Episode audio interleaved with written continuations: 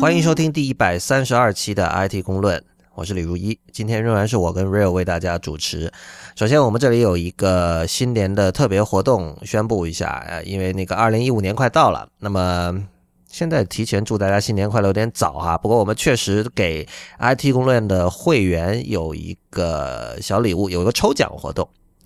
呃，如果您还不知道什么是 IT 公论会员的话，您可以到 IT 公论点 com 斜杠 member m e m b e r 去查看。那么所有的会员都可以参加这次的抽奖活动。那么具体来说，我们会抽选出五位呃 IT 公论的会员，然后我们会给他们每个人送一份这个 Indie Game 的 Movie 这部关于呃独立游戏制作的纪录片。所以，呃，我们送出这份拷贝，你可以在线看，你也可以下载这个高清的版本做永久的收藏。那么，具体的这个抽奖的方法和参加的方法呢？大家可以去 it 公论点 com 斜杠 hello 二零幺五 h e l l o 二零幺五四个数字 hello 二零幺五去看。那么，对啊，real 你有什么要补充吗？real 你看过这个纪录片吧？对他刚出来的时候我就看了，然后这次我们是买的。啊，它的一个特别版本哈，对对，有很多那种 extra，就是各种，它正片大概一个半小时嘛，然后我们这个特别版是有很多那种大概长度在十几分钟或几分钟的那种花絮，呃，trailer，然后还有一堆东西。这个是你们加拿大的两个导演拍的，我觉得拍的很赞啊，因为他们自己说是这个第一部关于呃游戏的纪录片。呃，但我觉得这种就是口号啦，就你说出去比较好听嘛。但其实主要是他们采访的几个人都很有分量，而且那些人都也都非常敞开心扉的在跟他们讲很多事儿。就是他们主要是采访那个 Braid、Faz 还有这个 Super Meat Boy 这三个游戏的开发者。我不知道你看了什么感想，我就觉得哇，这些独立游戏制作者内心好黑暗啊，就是基本没有一个是正常人。你可以说，要么就是这个。就是这个情感上，或者就是很一直很孤独的那种人，要么就是就你仔细想一想，Super Meat Boy 那个设定是极度血 血腥的一个东西，就大家这这个也不算剧透吧，因为可能很多人已经玩过，就是他是一个那个角色是没有皮肤的一个人，所以他无论走到哪儿，他接触到任何东西都会很痛。然后他在找他的女朋友，他女朋友是完全靠由绷带做成的。这多么血腥的一个，但是他他用比较萌的那种画风，呃，就是弱化了这种血腥感。但总之就是我觉得很有趣，就是呃，如果大家看了我们那个活动页面就会知道，就是我觉得无论你是任何想自己做点东西的人，比如你是创业者。你是音乐家，你在写一首歌，或者比如说你是小说家，你在完成一部小说，或者你是插画师，你是漫画家，你看到这个都会很有感触，就是你你会知道一个人孤独的做一个东西是什么样的一种感觉。就以前对这种对这种事情，我们可能是看某种文学性的描述啊，但是现在你看到。呃，这几个身兼设计师、程序员和这个推广者一生的这几个独立游戏开发者讲他们的故事，我觉得会很有感触。所以我们会选出五位会员，那当然您必须是 IT 公论的会员才能参加这次活动哈。就是我们会送出五份 Indie Game 的 Movie 的拷贝。对，其其实当时我看完那个片的时候，感触还蛮深的。就是其实从某种角度来讲，这个这个 Indie Game 的 Movie 这部电影。那个这个这个这个纪录片哈，嗯，其实很像我们在做的一些事情，就是我们光是就之前我们就是光是玩到那个游戏，觉得哎这个游戏做得好，比如说那个 Braid 刚出来的时候是大受好评的一个游戏，对吧？对，呃，但是我们并不知道它背后的艰辛是怎样子。换就是换句我们经常讲到的话，就是说，说应该是你经常讲的话，就除了我们这个吃到什么鸡蛋的时候，还是看看母鸡长什么样子。那是钱钟书讲的话，不过原话不太是这样，不无无所谓。啊，对，就是要看一下它这个整个怎么生产制作的过程，然后看看他们那些，就因为独立开发者和这种大的那种什么 studio 还是有很大的运作模式很大区别嘛，所以其实看他们那个故事，觉得还是蛮，呃，没有，还挺正能量的。对，而且那些人你知道都是非常纯真的人，就是他，而且他们说话完全没有保留的。有一个谁我忘了，他就说说我不想去 E A 工作，我不想去 Ubisoft 工作，他说那那种地方 it's like hell。对，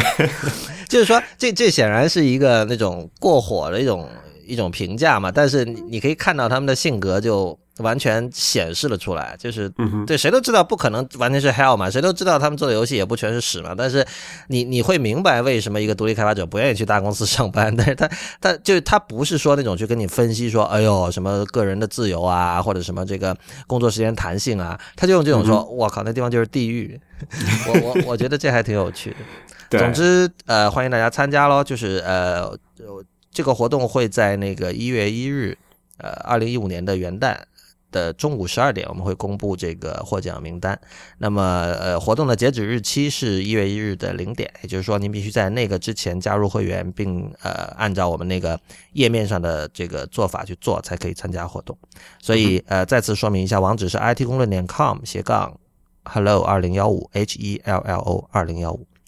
那么我们现在进入今天的节目啊，在一开始还是读几封读者来信哈，听众来信，sorry。嗯哼，那么首先有一位这个姓藏的朋友，他通过 email 跟我们提到了一个挺有趣的事情。呃，real，你看《哈利波特》吗？呃，我其实只看过第一部，然后没怎么看下去，感觉电影还是小说？电影，电影。OK，小说你没看过是吧？小说，我对这种魔幻类的其实还蛮不感冒的。OK，我也没看过。不过我知道很多人当时是为了看原版的《哈利波特》，把英语水平提高了很多，因为他不想 这这这也是个好事。对，好，这位藏藏先生说，呃，说到呃，我们上次提到说软件卖的是授权，而不是所有权嘛，对吧？呃，他说这让他想到《哈利波特》中的妖精销售其制作的产品，比如说格兰芬多之剑。他说这把宝剑呢是这个格德里克·格兰芬多在世的时候从妖精那儿购买的。这个剑的身上刻着格兰芬多的名字。这把剑一代代流传下去，人类认为这个东西的处置权属于自己，在学校和家族中流传这件事情是天经地义的。然而妖精认为当时是把这把剑的使用权卖给了那一个人，那个人死后，这把剑理所应当的对应该回到妖精的手中。所以呢，在《哈利波特》的第七部中，Ron 的哥哥严肃地提示了三个主角，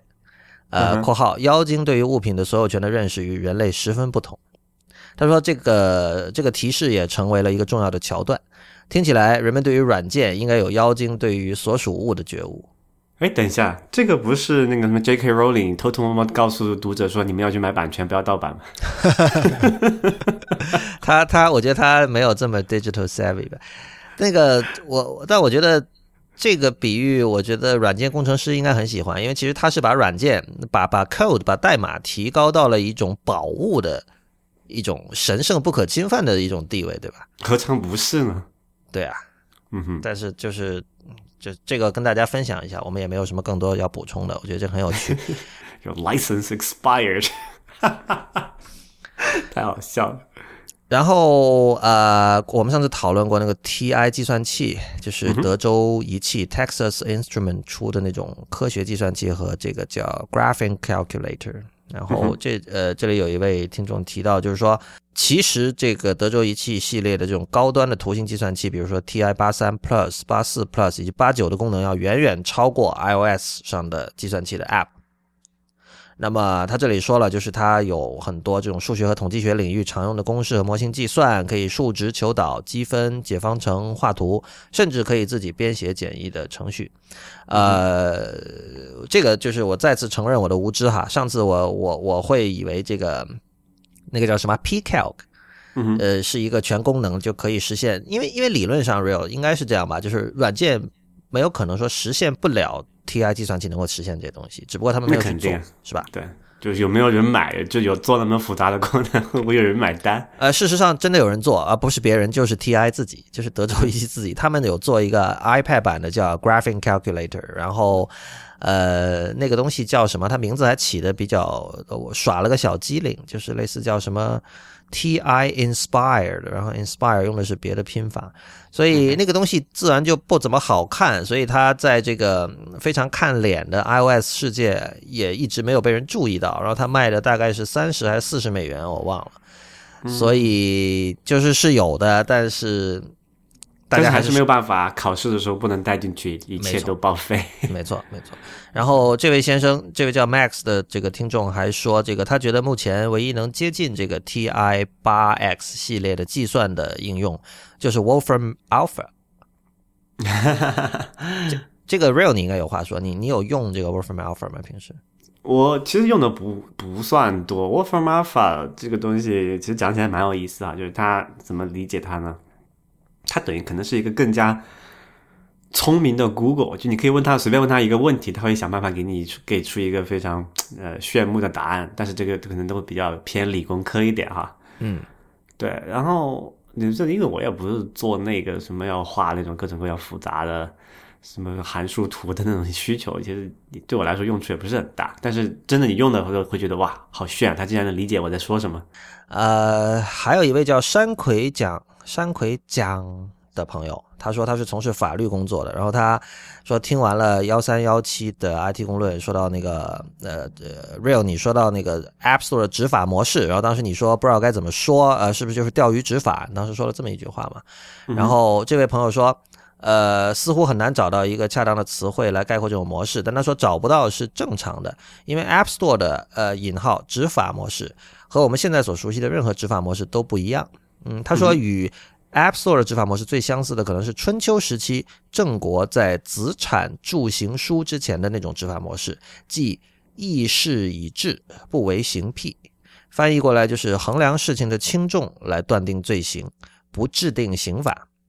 那么他说，这个我们一般把这个称作秘密法时期，而子产这个人呢，将刑律铸刻在鼎的上面，这是古代中国第一次公开发布成文法，呃，这个开创了公布法律的历史，而子产著行书也成为了中国法治史上一个重要的里程碑。他说，法律居然可以是保密的、不公开的，在今天看来也许非常荒谬，但是当时的主流思想就是认为法律是不应公开的。而且认为不公开法律有以下好处：第一，平民会对法律和统治阶级怀有敬畏之心；不可知的法律更像是一种信仰，而不是一种规则。第二，平民不知道法律的具体内容，所以会尽量谨慎地说话和行动，以免因自己的言行触犯了法律而被惩罚。第三，平民如果知道了法律的具体内容，就可能会利用法律的空白或漏洞做坏事，却不受惩罚。第四。统治阶级可以灵活地解释和使用法律，在裁判案件时具体情况具体分析。我靠，这个不用改，不用改，直接可以用作那个呃写成那个中文版的 App Store Review Guidelines。你如果把 App Store Review Guidelines 里面的那个前言部分翻译过来，基本说的就是这个，真的太像了。就是你记得有一句话嘛？他说这个这是一个 living document。对，然后这个这个我们会随这个具体情况来对它进行增补，然后而且他而且他说了，maybe your app will trigger it，对吧？所以所以呃，you have been warned。对对对，这个也没什么可说的吧？当然，一方面我们说我们讲春秋时代跟今天比，好像也没什么意义，就是现在这个民主化大潮势不可挡，是吧？像这样的一种。呃，治理的方式肯定在今天和和我们今天的时代精神是不一样的。但另一方面，我们看到，呃，这里有一个区别，就是法律其实是我们是在说政府和民众的事情，但是像这个 App Store，这苹果是个商业公司嘛，所以我觉得这两件事情还是不能够呃等同视之。就是很多人都讲了，就是 App Store 的规则。再不完善或者再不公平，你可以不去用它。就苹果作为商业公司，其实是它是有权利制定任何规则的。我们没有办法用这种对待法律和这个对待政府的态度去对待苹果，就是这样。不过等他，而且它现在可能也用，也估计以后也不会啊，就它的那个市场地位还不足以到达。所谓垄断的地位，但是 如果有朝一日它真的到那个量级了，也会被政府的法律所限制我觉得他的情况是他对于自己希望在 App Store 出现什么样的 App，以及呃什么样的 App，你再好不出现在 App Store 我也无所谓。对于这件事情，他们有很清晰的理解。你说苹果吗？对对对，所所以他的这种 curation 是非常。呃，目的性非常明确，而也是非常有效的。嗯哼，所以在这个意义上说，就是它不像是就两边的 agenda 真的不一样。就是第三方开发者说，哦，我有很多很好的点子，但苹果那边想的就是说，你这个点子是不是符合我们对于很好的点子的定义？在这件事情上，我觉得有有很多呃这种呃或者说聪明的开发者吧，他其实已经他很早就意识到了，所以他们在想点子的时候，你你看我在想，为什么像 Lauren Brichter 他做完那个 Twitter 客户端之后，他要做游戏啊？嗯哼，而且他其实是他是一个非常 pragmatic 的人，他像那个 Letterpress 出来的时候，那是最早大家开始闻到了说，呃，in-app purchase 内购才是这个现在比较可行的一种盈利模式嘛。所以他很快的他就转用内购了。像你想他那种那么高调而且受人追追捧的一个开发者，他如果要单卖就直接收费的话也没有问题的。但是他仍然就是闻嗅到了风向，然后开始转用了这种新的盈利模式。就是怎么说啊？就聪明开发者还是会呃尽量的跟着苹果走，不要去耍小聪明是吧？大家乖乖的做好就行了。对，如果你是一个革命青年，这个想法、这个说法听起来就很恶心，肯定很，嗯，很让人们很不爽。但是就是怎么说啊？就做生意就是做生意了，只能这么讲。哎呀，你们要激进，出门左转是安卓是吧？不过，不过我还挺好，挺奇怪的哈，就是呃，我我们听众竟然有做这个法律的朋友 啊，我们听众什么人都有的。嗯嗯，这个还蛮意外的。感谢山葵酱给我们的这个呃来信，这真的确实非常贴切。对。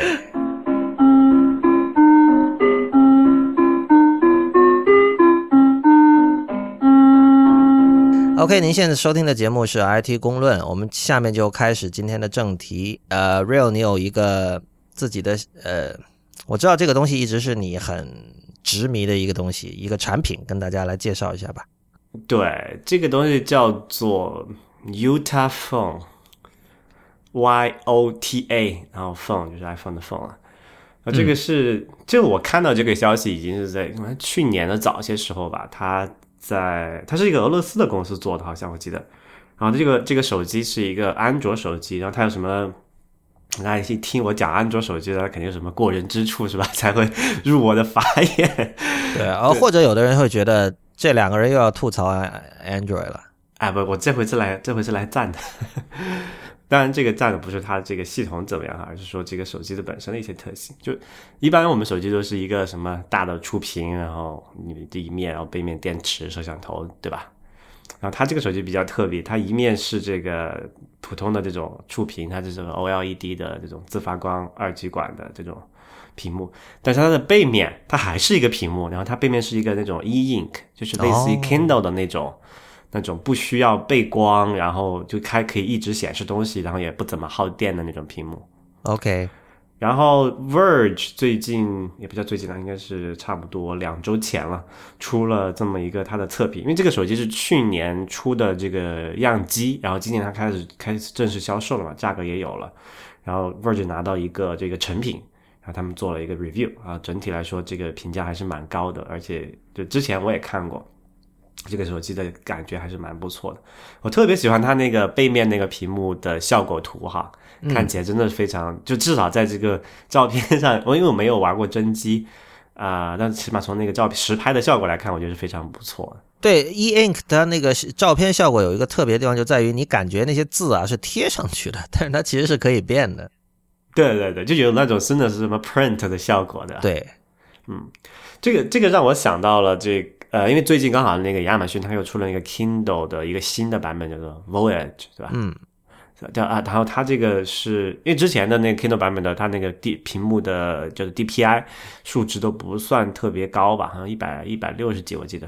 然后它现在出了这个新的版本之后，它有一个高达三百 DPI 的 E Ink 的屏幕。那如果大家还记得三百 DPI 是一个什么东西的话，呃，就是苹果所谓的这个 Retina 的概念嘛，差不多就是三百多这个 DPI 的这个这个这个级别，然后。呃，Jeff Atwood 就是那个 Stack Overflow 那个创始人，他写他是一个那个 Kindle 的铁杆粉丝哈啊，对对，然后他是每一代的 Kindle 都买，然后他也觉得这个是一个非常大的一个进步嘛，就好像你我们回想一下当年 iPhone 从那个三 GS 到四的时候，对吧？那个屏幕那感觉的飞跃，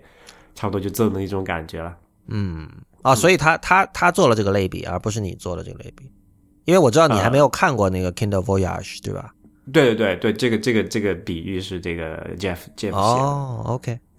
呃，然后刚好那个我们的一个朋友吧，叫公民，对吧？然后他在微博上也写了一篇，就你看他也是这个 Kindle 的重度用户啊，看得出来。然后他在微博上写了一篇这个 Voyage 的这个一个用户评一个评测吧，我觉得大家有兴趣可以去看一下。呃，说回这个 u d a Phone 哈，就是我觉得这个事情是其实蛮大意义的，就是因为我们知道现在智能手机最大的问题是什么？就是那个续航时间的问题嘛。是但但是，然后续航时间的问题怎么去解决呢？一方面，我说我们可以想办法提高这个电池的容量，但是这个会受制于物理空间的大小。然后另一方面，我们可以降低能耗嘛。而降低能耗的一个主要的切入点就是这个屏幕了，因为屏幕是耗能的一个大户。对，然后这个 E Ink 的屏幕它有个好处，它不需要背光。嘿嘿，这个屏幕耗能最最大的就是那个背光模组嘛，因为它要一直亮着。你要用，而且呃，就你大白天的话，你虽然不需要那个光，但是它还是要点着，你才能看得清楚屏幕上的内容。然后有了一个 E Ink 的话，其实很多事情就可以解决了。比如说我们日常，就起码我日常做的很多事情，就是无非是在屏手机屏幕上阅读文字嘛。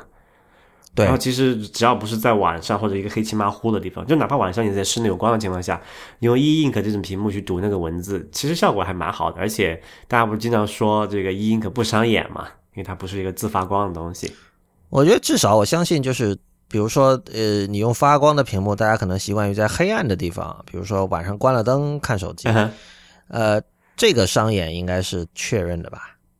应应该是这样子，就是它这个屏幕的亮度和周围周围都是黑的嘛，然后这个对比度高，应该会很伤、很刺伤那个什么，就所以。所以 E Ink 它是要求你必须开着灯，所以这样呢，也其实事实上就让你没有办法在黑暗中阅读。呃，现在其实现在也不是了，它不是说那个 Kindle，它不是从那个啊对对对 Paperwhite 的时候，它也做了背光模组嘛，然后它们是也可以把那个就也可以在黑暗的时候做一点背光，然后让你显得那个那张纸那个 E ink 那张纸是一个有点亮亮的那种感觉的。嗯，所以但是它那个肯定需要的那个光的那个强度是不一样的嘛。嗯，嗯，所以所以我觉得，就从这个思路来讲，很多这种呃手机说，呃，你用一个这种 E ink 这种比较低质量的，呃，也不叫低质，它就是没有颜色而已嘛，对吧？它现在会有三百 DPI，然后它的刷新率可能不太够，所以你看视频肯定是有些问题的。但如果你只是大部分是像我这样看文本的话，其实我觉得完全是可以用的。所以 Yotaphone 那个什么意思？就是说你要看纯文字的时候翻过来吗？还是怎么样？对啊，就是你你反正你现在揣手机兜里那个什么手机揣兜里的时候，你拿出来你也不一定摸得出正反面，对吧？特别是 特别是呃，现在可能还好一点，特别是当年那个呃，就是 iPhone 四四 S 那个设计的时候，你真的不不仔细感觉那个 Home 键在哪里，你还真的不知道哪一面是正面的。对，对它那个感觉就差不多，两边基本上是对称的手感吧。然后就是说你拿出来看，哎，正面是 E ink，背面是彩色屏幕，你想根据使用场合选择。而且那个 E ink 还有一个好处啊，就是它可以一直亮着。就你用不知道我们平时的那个正面的那个屏幕是要关关掉的嘛，关掉才能省电嘛。嗯，啊然后是 E ink 不用关掉，你可以一直开着，拿出来看个天气、看个表的、看个时间，对吧？你不都不需要去点亮那个屏幕这个操作了，直接拿出来看就可以了。这个其实跟那个啊、呃有个表叫做 Pebble，其实有点意有一点差不多意思啊。Pebble 是一个什么？在众多智能手表里面走的比较早，而且整个体就是用户的群还感觉还不错的那种。然后它就是用的一个 E ink 的屏幕，你拿起来就可以看。当然说，至于说没有光的时候怎么办？那你就刚才也是那种方法解决嘛，要麼你加背光，要么你开個燈，對吧？呢支係唔使電芯嘅太陽能電筒，喺有光源嘅時候佢會着，咁如果冇光，絕對唔會着。有冇可能冇光都着咧？只要攞另外一支電筒出嚟照住佢，佢就會着噶啦。對，它跟你看一个真实的那种机械手表也是没有太大区本质区别的。对。不过这个 Yotaphone 不便宜，哈，对，它五百五十五英镑，在这在英国的价格。差不多应该也就是这个这个什么 iPhone 的价格吧，六百六七百刀。对这个东西，我就这概念上，我总觉得它有点像，让我想起双卡双待手机，你知道吧？双双卡双待双屏显示，对，很像中国山寨厂做出来的东西，对吧？俄罗斯山寨厂。不过那个 The Verge，我看他特地还给了一个标题，说它是这个叫什么 Zero Gimmick，就它不是噱头，就完全不是噱头。对，就是因为做这种新的东西，你肯定要打破常规啊。比如说安卓的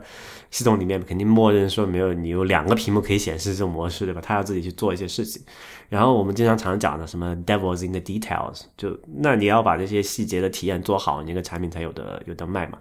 然后根据 Verge 这边测评来看的话，它整个这个把这个体验做的还是蛮不错的。好像上一次我们想到有这种消费者级的数码产品的双屏做的成功的，应该是那个任天堂的 DS 啊，对吧？嗯，那个算成功吗？好，那个算成功，卖的不算好，但是呃，不不不，那个算成功吧？你你不能因为有 DS，然后有那个 NDSL，就是那个 DS Lite，然后三三 DS 可能算就大家觉得有一点就是没有前两代那么好，但我觉得 DS 和 DS Lite 肯定算是成功的，而且而且就是它确实。就是很多游戏利用了它这个特性嘛，啊，对，我觉得这里还有一个就是生态的问题吧，就是你比如说给他开发游戏的那些厂商、那些开发者，嗯，他任天堂说哦，我们出了这样的一个东西，他肯定会去利用它，他在做内容呢会利用它。但是你说 Yota Phone 这个，它我觉得它肯定它到不了那种量级，让第三方开发者说哦，我我针对它这个双屏的特性做点什么，呃。我觉得这个是所有的安卓厂商都不可，就除非你是三星哈，但其他厂商都要面临的这种问题嘛，就是因为这个安卓的这个确实市场分裂的太严重了，然后你要作为一个开发者，你想去说。啊，它这个 U 大份可能才千分之吧万分之零点几的市场份额，我干嘛要去费心费脑的去支持它，对吧？对，这这里就是涉及，就是说你所所以这可能我们可以顺理成章得出结论，是不是？就是说，如果你没有到那个级别，你不应该做这种 paradigm shift 级别的创新。呃，这跟双卡双待还不一样，因为双卡双待不涉及软件嘛，或者说软件是更像嵌入式的东西，感知的不是太明显。对，但是你像这种双屏这种东西，其实。硬件本身只是壳嘛，就是你其实重要的是你里面跑什么东西，有没有利用到这样的这种特性。对，我觉得其实呃，我看完 Verge 那边测评，就刚出来的时候，去年刚出来的时候还没有人用过这个产品的，我也觉得有点担心。我说你这样搞，这个软件的支持会是一个很大的问题嘛？那其实我看完 Verge 这边测评的感觉是说，他们自己把这个整合的还可以，就他们并不真的需要这个开发者要做太多太多的工作就可以支持它了。OK，所以所以我觉得呃，就一个算是一个小厂商吧，你然后能把这个产品做成这个样子，我觉得已经不错了。但是我觉得这个东西最大的意义在于，也不是说它这个本身产品怎么样哈，就是说它给我们带了这么一种可能性，就是说如果呃你要讲续航性对吧？你要讲这个其他一些呃独特的功能，这也可或许是一个值得尝试的地方。这个 E Ink 我一直觉得是一个过渡产品，为什么？就是它，你知道，至少三年前大家已经说这个彩色的 E Ink 正在内测，然后就是很快可以商用了。嗯哼，但是就是它整个整个全球人民对这个 E Ink 的需求。就使得它的这个发展很缓慢嘛，就到现在我们也没有见到彩色的 ink 上用。然后我觉得它不能跨越彩色这一点是很大的掣肘啊。就算你想象的它出彩色，你你觉得会是一个怎么样子？就是彩色的呀。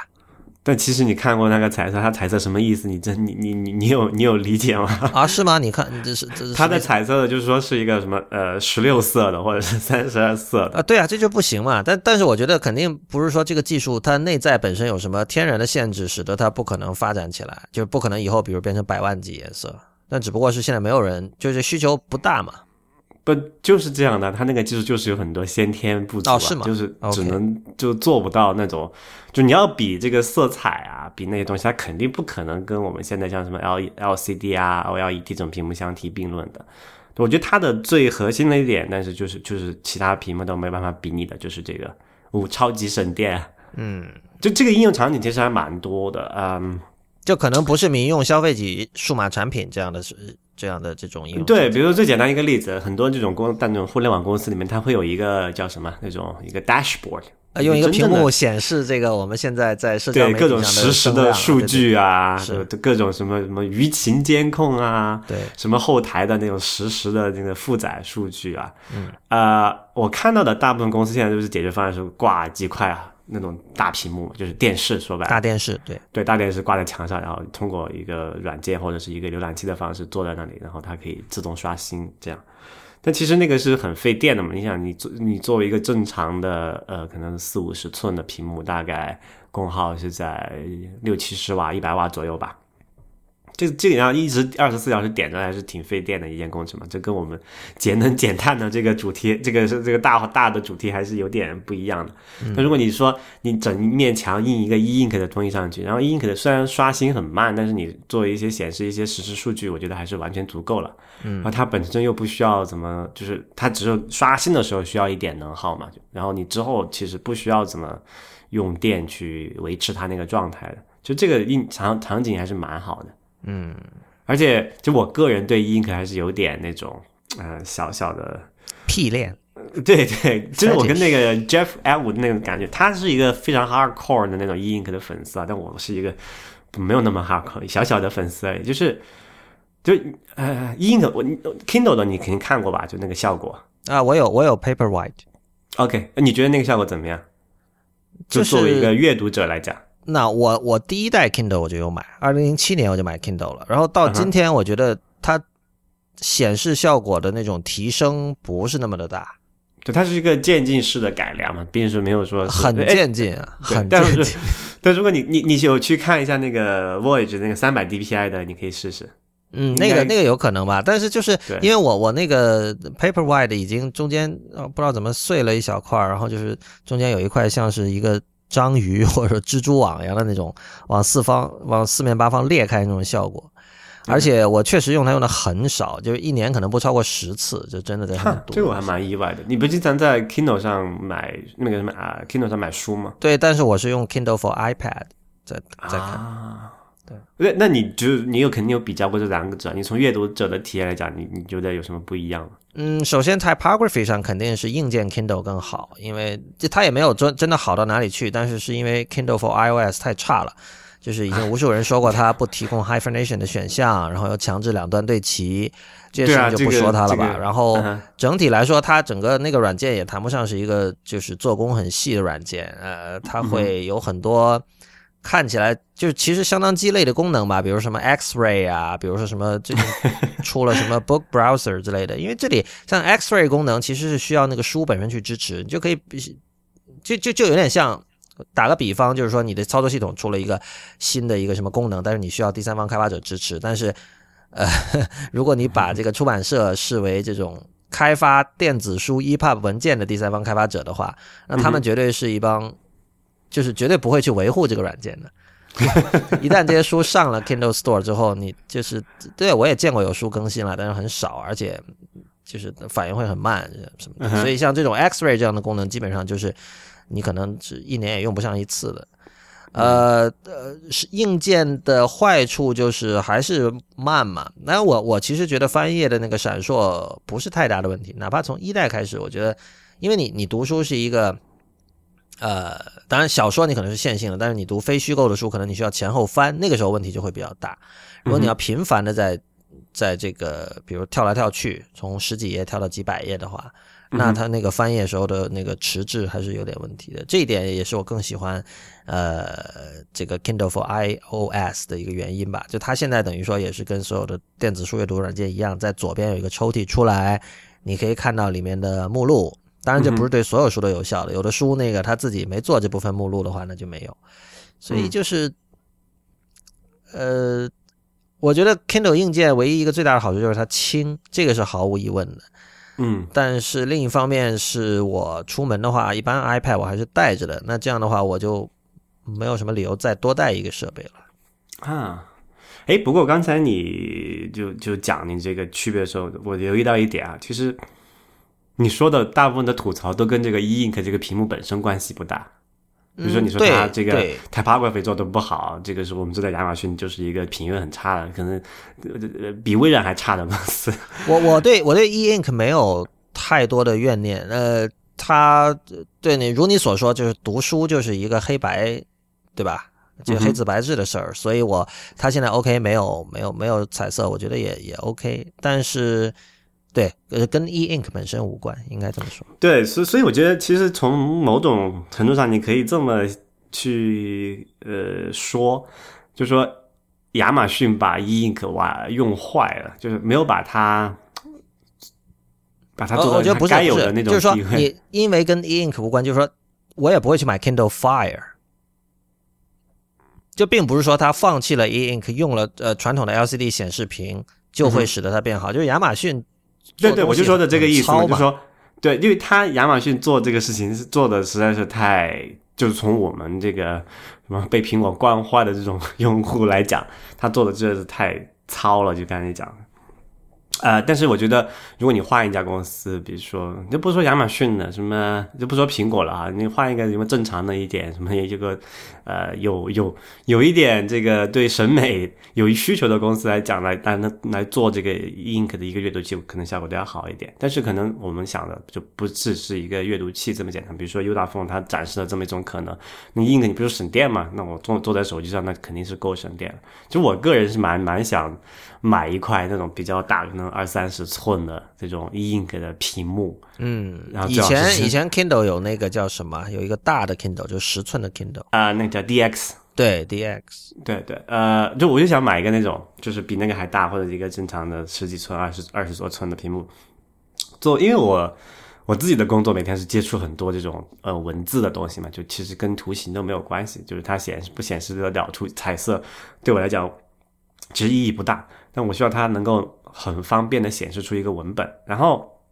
然后我说我喜欢那个 Ink 的一个最主要的原因，是因为它上面显示的那种文字的感觉，跟有一种很特殊的说不出来那种一种油墨感，你知道吗？这个是不是跟恐怖谷理论又有关系了？就是它像印出来的，但又不是，它很接近印出来的，对吧我？觉我觉得它比那个它比呃我们现在用的那种电脑屏幕的感觉要更加接近于那个印刷的感觉。对，这就是我刚才讲的嘛。你看那个 Yotaphone 的那个截图，你会觉得哦，这个东西像是贴上去的，然后它能动，这 这点就觉得让你觉得很有意思。但我觉得这个就是一个一个小趣味吧，还构不成核心的一些竞争力。就但我我之前在一些这种就是有这种动手改那个呃 Kindle 的人哈，就是他们就是有除了我之外，也有很多就有我这种怪癖的人，很多就是什么程序员或者有些动手能力更强一点的，他就把那个 Ink 的那个屏幕拆出来，然后自己接个什么小电路板，然后就插上，就可以当做一个电脑的外置屏幕来用嘛。啊，对，然后我看过有人做这个视频，当然你说要做一些很多交互的东西，可能它的那个刷新率还是比较低哈，就是可能显示还来不及。但是就是你你会感觉到拿出来那个那个做出来那种文字的效果是蛮值得你去去去去小小的爽一把。真的这个是一个怪癖，但是就是这种技术，它有一个很奇怪的地方，它在某些层面上会让你想起 DOS 时代的很多东西，对吧？像刷新率这种事情，让你想起，比如说最近我在用那个一个模拟器玩一些 DOS 游戏嘛，会让你想起那个时代的一些东西。但是另一方面呢，它有一些东西又是远远超越那个时代的，所以它是一种很奇怪的杂糅，很奇怪的一个一个杂种。但是它，你说，别你看有点 Rachel 的感觉。不，这个你他又不是 Rachel，你知道吧？这就是他那种那种是一种坏的四不像，在我看来，就是说我也会去玩这种 DOS 游戏，那就是为了 Rachel 是吧？那你 Rachel 就 Rachel 到家嘛，那他又不是，然后他又 对不好说，就是我觉得它是一个纯。呃，有点像是亚马逊说啊，我们要找一个特殊的卖点。那么我们看，哦，好，不是这个东西不伤眼，而且省电，我们就把它当个卖点了。那其实是不是真的是一个卖点？这个或者它是一个，一它它作为一个 niche product，肯定我觉得已经算是成功的了，就是这样，只能只能这么说吧。而且现在其实你看，除了像 Kindle，然后这我们现在看的这个 Udafone，其实没有其他厂商在用 E Ink 来做很多事情啊。Pebble 刚才那个电子表那个也算是一个例子吧。就其他我还没有想到或者看到有什么 E Ink 用的比较好的这种这种典范，因为它确实限制比较多嘛。嗯，但反正我还是想有有一个厂商能够做一个这个屏幕出来让我们玩一下，就 感觉蛮爽的。说到俄罗斯，呃，最近俄罗斯的事情，我只是模糊的知道，我没太关心啊。反正俄俄罗斯现在很动荡嘛，卢布好像说这个跌了多少，百分之十九还是什么，我忘了。反正现在已经导致说那个苹果在俄罗斯不提供那个线上商店功能了。对，现在俄罗斯的经济状况确实比较糟糕，因为首先油价跌了。那天我出去看那个路过加油站的时候，看了一下油价，已经就我在加拿大已经不到一一一刀了，就一加币了，哈，九毛九毛多钱吧，应该一升汽油。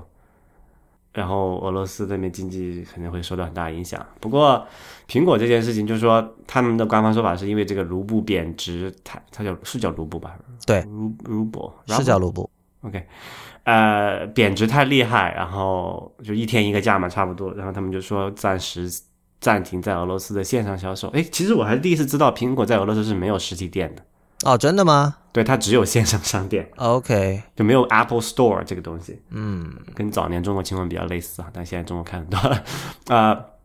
他就直接停掉了在俄罗斯的在线销售，然后说等这个他们想清楚这个怎么去价改价格之后，因为这个事情我不知道你你有没有意识到，其实我体会还是蛮深刻的。就是因为加拿大和美元，它还是这个这个加币和美元的那个币种，它汇率也是经常会变来变去的嘛，就会出现这种很糟糕的一个局面。比如说，呃，因为它苹果它出一次产品定价，它是就一年才出一次嘛，才改改才有才改一次价格，对吧？对，然后就会经常会遇到，比如说它定价的时候，加币是对美元的时候是经常是一个比较低的时候，它定的那个数值就会高一些。啊，可能但是过一段时间你会发现那个加币又又又那个价格又变回去了。这样的话，哦，我就是你在加拿大买拼，就折算完完汇率和那种各种手续费之后，你会发现还是比美国要贵那么二三十、四五十块钱。我觉得这个就很糟糕。嗯，但是像俄罗斯这个，它就更更凶残了，它直接不卖了。苹果呃，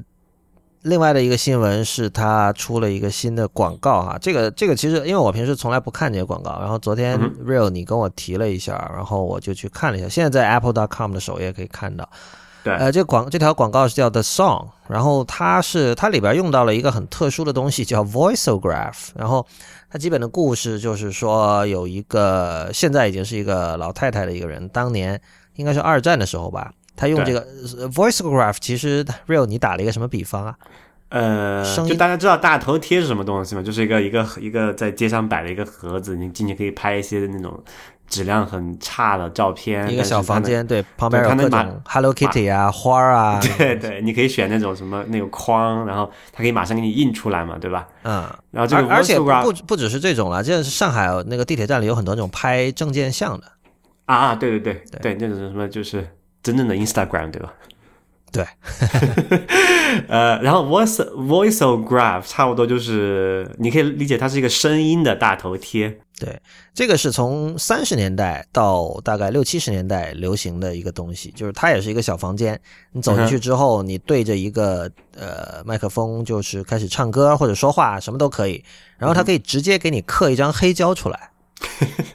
这很神奇的，这是一张，这不是三十三转，不是那种大十二寸的，可能是小的，但是反正你投，就是说你投币、唱歌或者说话，然后黑胶就被吐出来了。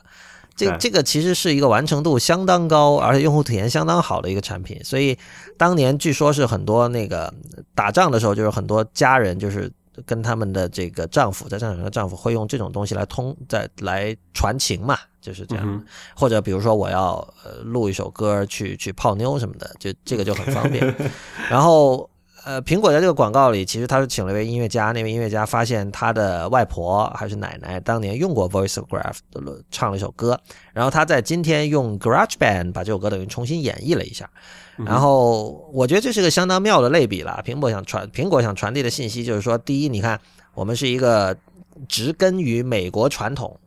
伟大优良的美国传统的一家公司。你看，我们非常认同这种，就这有一个 legacy，有一个 tradition 的嘛。这个这我们对于声音文化的这种呃传承和认可是。然后你看，我们现现在今天的 GarageBand 就相当于当年的 Voiceograph，呃，当年的 Voiceograph 让大家可以。呃，传声音。那么今天的 GarageBand 让大家可以很方便的做音乐。我我觉得这是一个你你要从广告学或者从 marketing 角度是非常高明的一招，但其实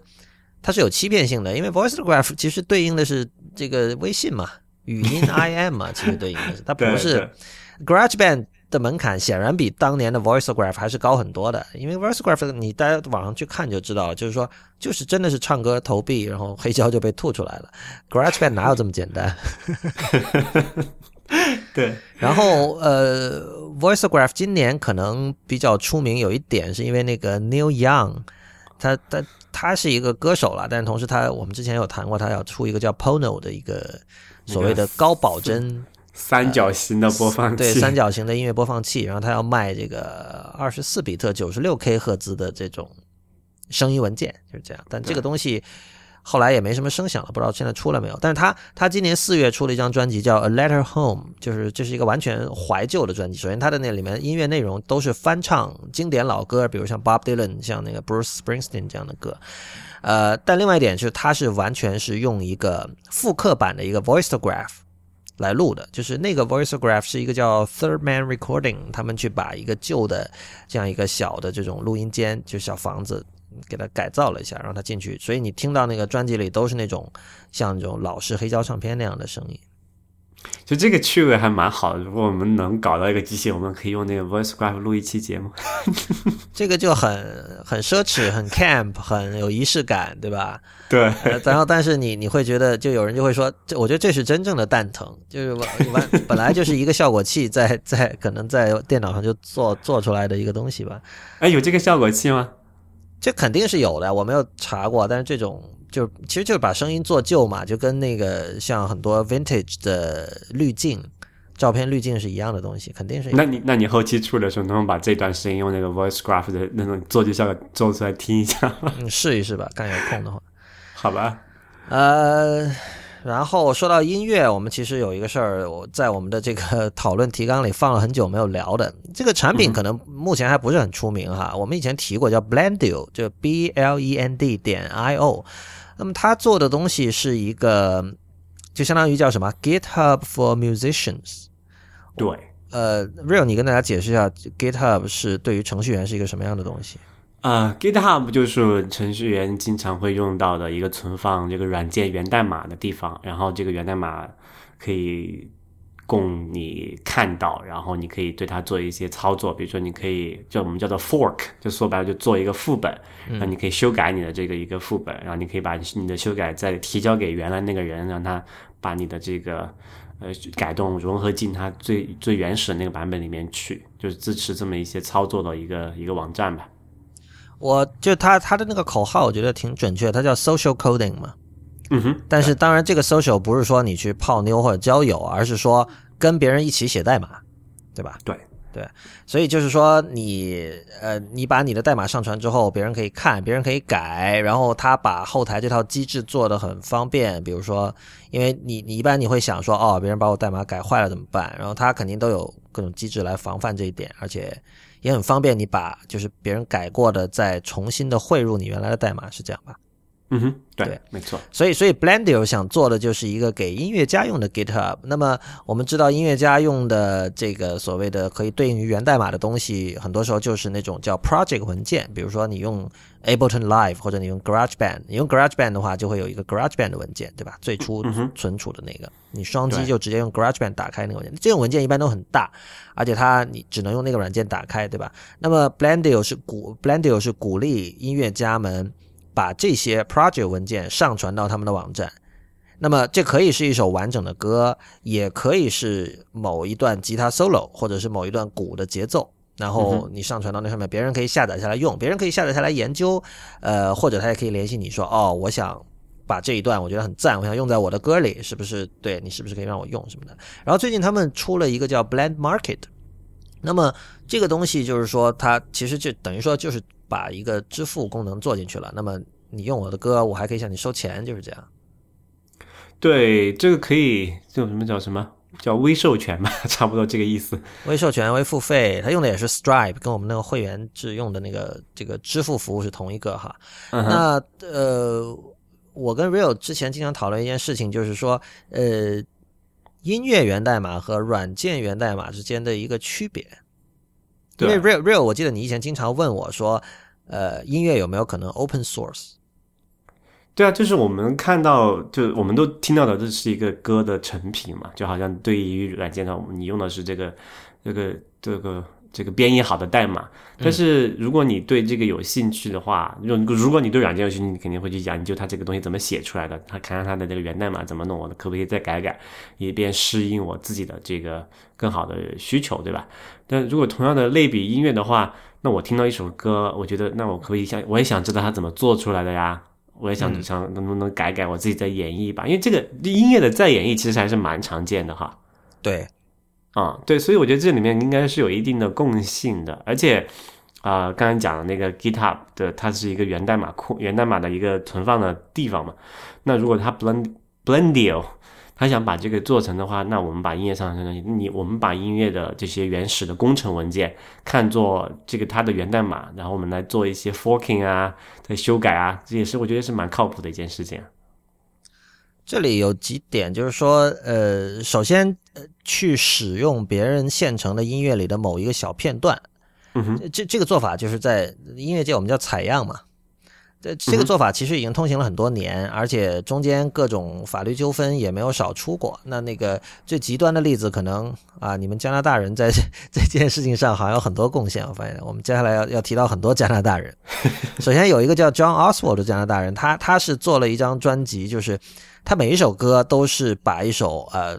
知名的音乐作品重新把它等于说，你可以想象像切菜一样，把它切碎成很多段，然后把它重组。他是完全手动在做这件事情，比如说他把那个 Michael Jackson 那个 Bad，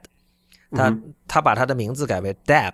他是 B A D 嘛，他改成 D A B，然后然后你去听那首歌的话，就是你你可以辨识的出这里有很多 Bad 的片段，因为如果你对 Bad 听得很熟的话，但是它完全是支离破碎的重新组合了，然后他用这种方法处理了很多歌，比如像那个贝多芬的第七交响曲的第一乐章，呃，比如说那个是第四乐章吧。哎，不管了。还有比如说像巴赫的 Goldberg Variation，还有像金属乐队 Metallica，还有像 Beatles，什么都有。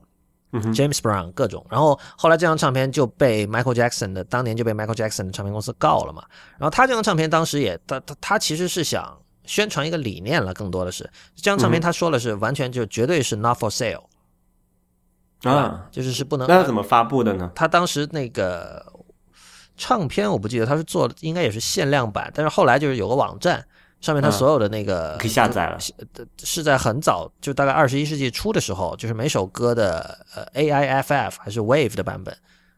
嗯哼，就随便你下，就是这样的啊。对。然后这这是极端的例子，但是还有其他的例子，比如说你我用了呃。某个小节，某首歌里的某个小节，这个在这种 hip hop 和 rap 乐手里很常见嘛。所以就是我觉得第一点就是说，大家已经在这么用了，但是我觉得应该是有一个呃怎么说心照不宣的这么的一个规矩，就是说呃你用，但是你得翻新，你得玩玩出点花来，你不能说只是对吧？就只是因为我这段吉他 solo 觉得很爽，然后你就直接去用，呃。还有一些，比如说说唱乐手，他用那个电影里的某一段采样，这个也很常见。你刚才说那些用法嘛，就是我们上次也讨论过，就是所谓的 fair use 这件事情。嗯，他会需要为此支付版权版税吗？就是比如我剪了某一段歌，然后放在里面去。你你如果是你说明了是采样，比如说那个像。我现在暂时想，我只能想到那个音乐踩电影的例子，比如说那个谁用了 Two Life Crew 踩了那个 Stanley Kubrick 那个电影叫什么 Full Metal Jacket 里面有一段有一个越南妓女的几一段话。Well, baby, me so horny, me so horny, me love you long time。呃，那种那种就是。他他完全把那段话当成了一个一个节奏组合这样的，这种就是那那首歌应该没有出过什么问题。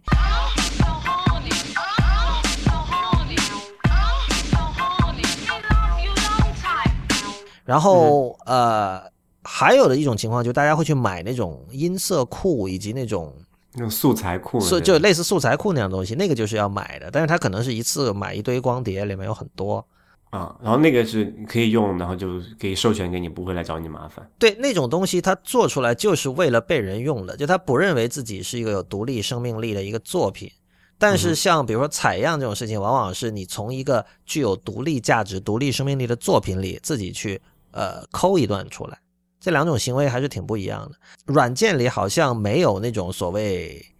买音色库、买素材库这样的类。有啊有啊，我刚想说这个事情对比的还是蛮就蛮有可以一对对照过去的哈，比如哦是就是我们买的所谓的一个 library 嘛，你买 library 来干嘛？就现在可能买 library 这概念比较听起来比较奇怪啊，对啊，library 还有卖的吗？我以为都是开源的。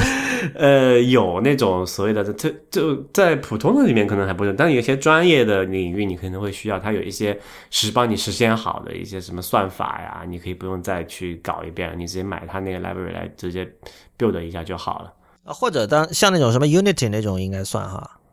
呃，游戏引擎那种。它那个还不太一样，你可以这么理解吧，但是大概是这个意思了。嗯，啊、但或者你就再这么想吧，你你你作为一个 iOS 的开发者，你要调用很多系统的东西，对吧？其实你无非也就是就是用户买了那个设备，然后你东西在里面跑，然后你就可以用那个 library 的东西了而已嘛。嗯，对，差不多是这个同样的意思。那我觉得比较好奇的就是说，我觉得起码在开源运动到今天，大家已经可能在这个圈子里面已经有共识，说这个是一个好的东西，我们啊、对这个社会是有进步、有有有促进作用的。但现在就是说，这个音乐的开源，可能音乐家对这件事情是怎么看？我觉得还是蛮蛮不太没有那么明确的一个说法吧，起码。我想到有一点就是说，在软件界很多那种开源项目，其实它是一个一个很单一或者很简单的一个功能，比如说呃，让你的电脑和你的 iOS 设备可以通讯。嗯哼，就是就是呃，可能不是就不不是说完全是这样，但是类似这种很小的功能，它会做成一个开源的 library，然后这个 library 可能有很多人在用，这样说没错吧？嗯，对，大概是这个样子。不，就是说有很多这种功能很简单的 library 在呃 open source library 在通行，而且被很多呃甚至是商业软件都在用着。嗯哼，但是这种情况在音乐里是没有的，就音乐音乐家肯定是我我记他的最小的创作单位也是一首完整的作品，对应于可能就是一个完整的软件了。到这边的被如果沿用刚才的类比的话，就没有人会说呃除了那种专门做素材盘为生的那些公司以外，没有音乐家会说我做一个一小段吉他 riff，或者我做一段这个八个小节的这种鼓的节奏，然后我我就搁那儿。他搁那儿，他可能搁自己家里了，然后他他没有想过这种东西可以卖，或者我想我想 Blend Market 看中的也就是这一点吧，他就觉得其实有很多音乐家，你做了很多这种碎片式的东西，它它本身它单独可以作为一个几个小节的一段旋律或者什么的，但是它构不成完整的作品。那么以前的音乐家没有软件意识嘛，他们不知道，诶，这种东西其实可以卖的。就把那个，我们就是我们经常讲那个 iTunes 是把故音乐从一个一首一张一张专辑这个单位卖，变成一首一首歌这样卖嘛。它现在打的更碎，就是一一小片段一小片段可以单独卖，是这个意思吗？呃，这我觉得这个还更多是对这个针对音乐家，而不是针对听众的一个一个服务吧对对对。，它是针对生蛋的母鸡的服务，不是吃蛋的鸡呃那个什么消费者的一个服务嘛。不过我觉得这里刚才你提到一个问题，我觉得很有意思啊，就是说，呃，软件的可重用性的价值是很高的，嗯音乐的可重用性的价值似乎没有太大的意义，好像。就是说，一方面音乐家呃呃的 ego 更大，就是他们更需要呃别人认可这是他的东西，就是他他他需要对这个作品有完全的控制权。第二就是说，音乐对原创性的这种要求也更高吧。对，我觉得就是比如说最简单一个例子，一个软件我可以 fork 出很多版本，我可以做很多自己私有的改动，然后你觉得这改动会很好。但同样对于一首歌来讲，嗯，除非你是那个歌的超级发烧友，可能你不会真的说我要听五十个人、一百个人把这个歌改了一小点，然后我再听一下有什么不一样，对吧？呃，大家要听的其实是所谓的就是演绎啦，就是 performer 怎么去。这这里又有另外一个问题，就是软件界没有 performer 和 performer 对应的一个一个概念。就它的 performer 应该是什么？是编译器吧？呃，啊，就是是是电脑了。就如果你说你把 performance 这个概念说，你对应音乐从那个工程文件，或者说从一个什么乐谱最简单来讲，变成一个大家能够听到的东西，它其实就是你可以对应说是软件的是一个编译过程，就怎么从源代码就做做成一个可以直接呃被用户感知到的一个成品。这里面也确实有存在这个这个 perform 嗯 perform 的意义，就是说。很多这种可能在消费者里面可能用的不是很多，很多那种所谓企业软件，它不是要定制化嘛？对，就是我会根据我有一个一个成品的这个软件的源代码在那里，它可能根据我的这个现场需求，我可以定制出很多不同不一样的版本出来，对吧？我这个什么啊、或者你是说那个什么联通定制版、电信定制版手机，差不多也是这个概念了。嗯，啊，对，它会有根据不同的场合去做一些修改的这种情况。你上次其实跟我讲过一个很有趣的意思，呃很有趣的事情，就是说，其实呃，同样一个一套源代码，不同的编译器跑出来是有可能不一样的。对啊，对啊，这个就是所谓的那个 deterministic 的问题嘛，就是大部分的到目前为止啊，大部分的编译编译的结果并不是说一个稳定的产出，但这里我我觉得这个很反直觉，这个可能你要跟听众交代一下，就是我们都会以为这这电脑嘛，应该每次做一件事情是一样的。呃，其实因为根据环境的不一样嘛，它每次还是有点不太不太相同的。最简单一个，比如说你编译的结果里面包含时间，包含编译时间这个东这个概念，这个这个这个什么这个结果的话，嗯，那你肯定每次编译的时间不一样，你编出来的结果里面包含那个时间串肯定就不一样了，对吧？然后这个东西是这件事情重要吗？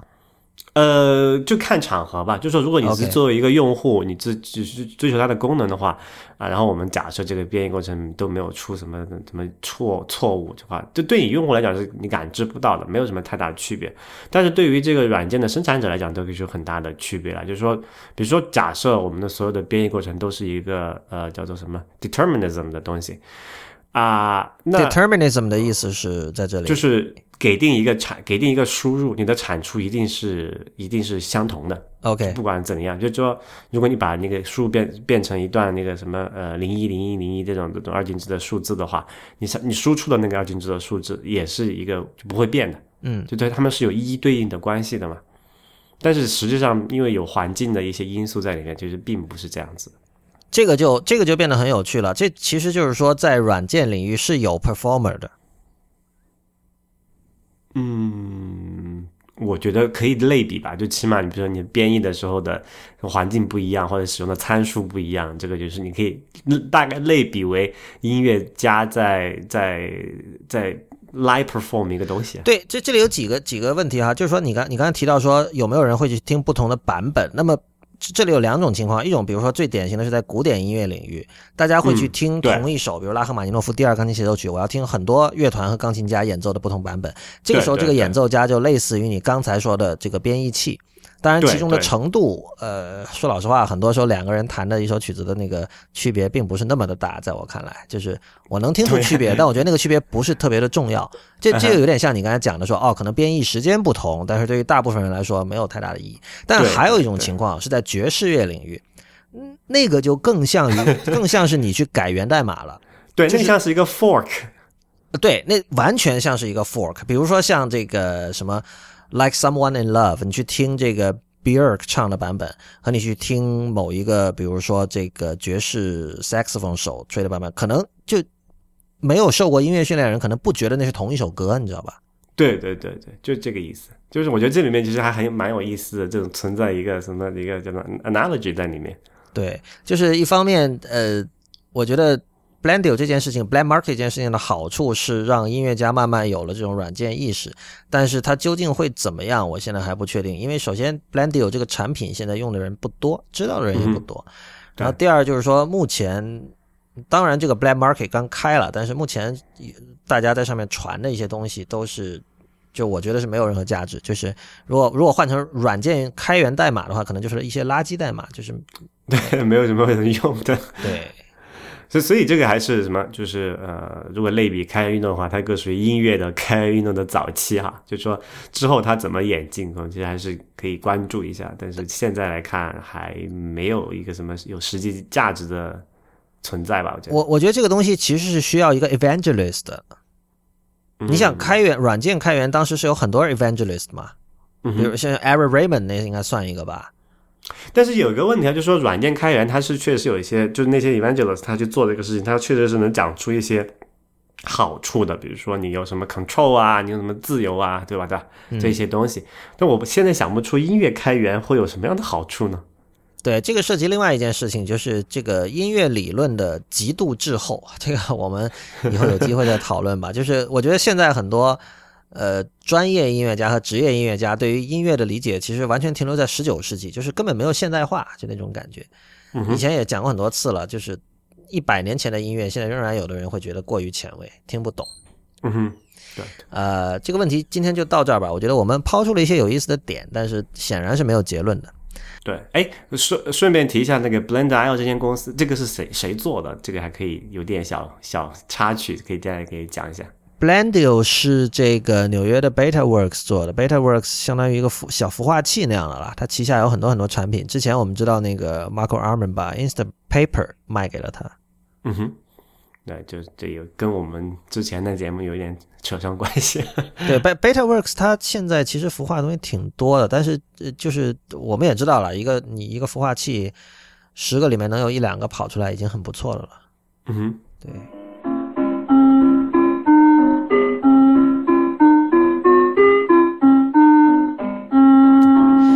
啊、o k 您现在收听的节目是 IT 公论，今天是由 Real 和我李如一为大家主持。我们接下来有两个跟这个新媒体呃相关的这个新闻，一个是一个我没有听说过的网站，这个是 Real 你告诉我的，叫 Doctor Dob，嗯哼，所以这是个什么什么东西？在在在你昨天告诉我之前，我是不知道这个站的。因为这个跟你的这 个，你你你你不是你不需要用到这个东西嘛？这个是跟开发者呃相关的一些东西。但其实我觉得在开发者里面都不是很多人知道这个站哈。是吧？那确实历史比较久远。哎，这个上次我们提到过一个很历史久远的站点叫什么来着？Tom's Hardware 呃，不是不是，另外一个就是他后来不是要关门了吗？啊、然后 m e t a 就 Filter 啊，对对对，Meta Filter，就差不多是有点类似那种感觉。它就是一个用的人觉得很有用，看的人觉得很有意思的一个站。还有一个点就是他们的那个网站设计都像九十年代的。对，非常的 nice。呃，他那个是早期是一个杂志，其实哦，它是一个纸张的杂志，后来他好像停掉那个纸纸张的杂志的发行，然后就只做这个电子版嘛。现在他就说连这个网站，他们叫做 Sunset，就是还继续开着，但是不会再新增内容了。原因就是广告收入不不够了，慢慢的。对他们这个的 CEO 吧，给了在有一个博客的文章讲这件事情。他们最开始的时候，就前三年前吧，大概每年能有个三四百万美元的这广告收入。那现在就这么一两三年过去，就是这个收入一直在下滑，好像现在只有一年不到一百万美元的广告收入。然后你要维护一个全职的这个团队，这开发编辑的话，那钱就是这个这点钱肯定是不够的嘛。嗯还有一个相关的新闻是那个 AnonTech，就之前 Real 提过很多次的。我我们知道那个 AnonTech 之前我们讨论的时候，是他的那个创始人 Anon 去了苹果工作，然后现在这整个 AnonTech 这个网站被卖给了一个叫 Perch 的公司。这个 Perch 我以前也是不知道，它居然是一个总部在盐湖城，美国犹他州盐湖城的一个公司。它二零零三年已经成立了，它基本就是一个呃。它好像它主要关心的是这个数码产品导购，对就是他之前有收购那个 Tom's Hardware 嘛，也是从九十年代就开始做的一家这个硬件呃评测站，然后现在又收了 AnonTech，、这两个有点像是怎么说啊？Tom's Hardware 就是 PC 年代的 AnonTech，AnonTech 就是呃互联网和移动互联网年代的 Tom's，对吧？差不多可以这么说吧，对，对我我是看到那个就是现应该那个现任的 AnonTech 主编叫 Ryan Smith 吧，他在写这件事情的时候，有一段话引起我的注意。他一开始当然说这个 AnonTech 从一开始就是盈利的，然后这个增长也很好，但是呢，最近呢。这句话我觉得非常非常有意思。他说最近呃，there there's been an increased investment in high quality content。这个如果你是关心新美国的新媒体圈的话，你马上就会知道它指的是什么。就是呃，首先像那个 A 十六 Z，就是 Mark Andreessen 他们这两年也开始比较看好一些呃新的媒体站，比如最典型的像 BuzzFeed，然后包括像 Vox 啊、Vox V O X 那个站，还有像这个 QZ 等等。呃，所以呢，就是这个 Ryan Smith 就继续讲说，由于有很有大量的钱投到了这种新的媒体站点之后，我们会看到，就是说，以前就是这些钱，就大家只会投那些做一些很低级的、很无聊，但是热度很高的一些内容，比如说猫猫狗狗站或者一些很肤浅的内容的一些一些媒体站，才能够拿到投资。但现在像 Vox、像 QZ、像 BuzzFeed，BuzzFeed 一开始其实也是挺低俗的，但是现在就开始做很多深度的，呃，这种调查性的报道嘛。嗯哼，所以这一类的站也开始能够拿到投资了。可见就是说，现在大家开始意识到这种呃高质量内容、高质量文字内容的价值。那么呢，这个时候他就说，作为 AnonTag，他们有点难以为继了。就 AnonTag 其实一直是一个非常 niche 的一个一个媒体，就是他会把硬件还有这种系统这些东西挖得很深嘛。对他们那个读者圈其实是蛮小众的，嗯，但是就是非常铁杆的那种，因为他们确实分析的那种深度是在业界里面是比较比较罕见的哈。对你，你如果去看 Ryan Smith 这这篇东西的话，基本讲的意思就是说，我们的增长其实一直很好，但是现在呃，我们的对手比我们更有钱了。嗯哼，比我们更有钱，所以他们可以投更多的钱在这个 editorial 上面。那么他们可以把流量再慢慢做上去。那么他们能够要到的广告的这个数额也会比我们多。那你知道这个广告主的预算是有限的嘛？比如他他钱给了那家，那他这边就会被分薄。其实基本上就是这么一件事情。但是。我看到的，其实我看到这段，我觉得这是一件好事嘛，就是其实是说明 quality content。这不好意思啊，这 Ryan Smith 肯定不会听我们节目，但是我不是幸灾乐祸或者什么什么落井下石之类的。但是，因为事实上 Anontag 也代表着 quality content，只不过就是这里就涉及说，如果你是一个过于 niche 的一个一个领域，嗯，你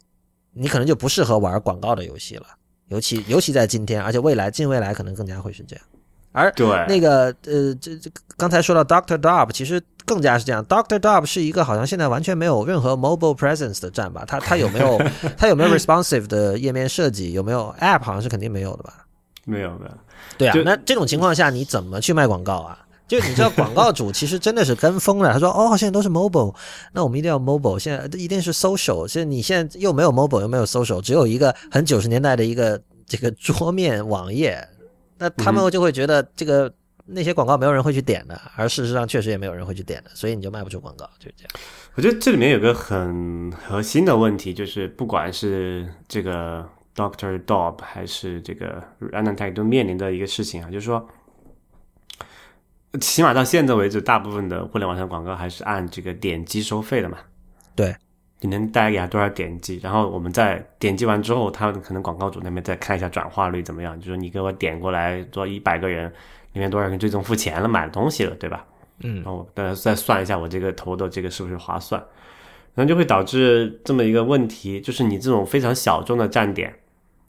你点击过去的，你你首先读者群体就小了，对吧？你整个。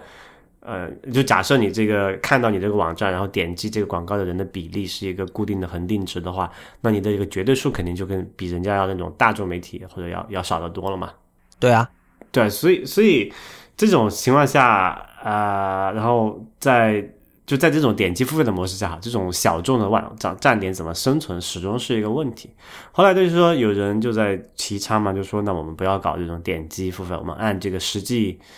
呃，实际转化率付费就是不是说不是 pay per click，而是 pay per purchase。但你会发现，你你始终是绕不开你的这个用户群小众小，然后你这个整个转化过去的这个价值是小的这个问题。对，不过你觉得 Perch 的这个收购可以改变这件事情吗？就是在短期内肯定这个 Anontag 可以动用的钱会比以前多，但是之后。就是这个模式没有变嘛，就是它肯定还是在，除非我觉得除非它的内容上有变化，比如它增加一些稍微大众化的内容，对吧？不然的话，如果它的内容还是像以前这样的路线的话，那么这个广告模式迟早就是还是会碰到下一个瓶颈的。那到时候它怎么办？对，所以我觉得在就其实现在很今天很多做这个互联网的从业者可能都或多或少有这种感觉，就是广告主的钱越来越难拿了。嗯。对，因为因为你像他这个什么 Ryan Smith 也说了嘛，有那么多好的内容，那个主持人读者群也是有限的。你比如说你，人家我今天花五分钟看了这个东西，我可能就我那五分钟肯定不会花在看别的东西上面去了嘛。就是读者的注意力也是有限的，这种情况下，你怎么去分这个饼就会变得越来越难嘛。呃，这这个我其实也我也没有想到一个很好的方案，但是他们之前有人在讨论这个说广告的这个模式的时候。